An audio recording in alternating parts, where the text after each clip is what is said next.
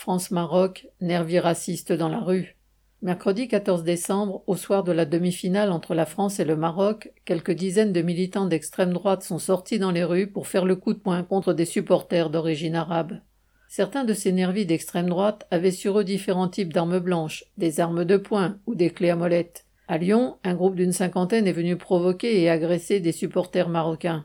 De telles agressions auraient eu lieu dans d'autres villes comme Nice et Montpellier.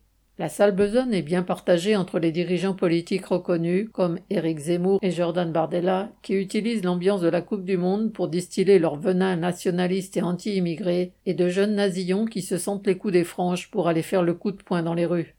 Certains ont été interpellés, puis relâchés avec peu de sanctions, notamment à Paris. Mais les individus qui venaient de se livrer à une ratonnade à Lyon ont été une fois de plus libérés et ont pu retourner dans les rues de la ville. Le gouvernement et les institutions se montrent bien compréhensifs et laxistes envers ces nervis délinquants. Ils font ainsi la preuve de leur complaisance envers les agressions racistes. Charles Legoda.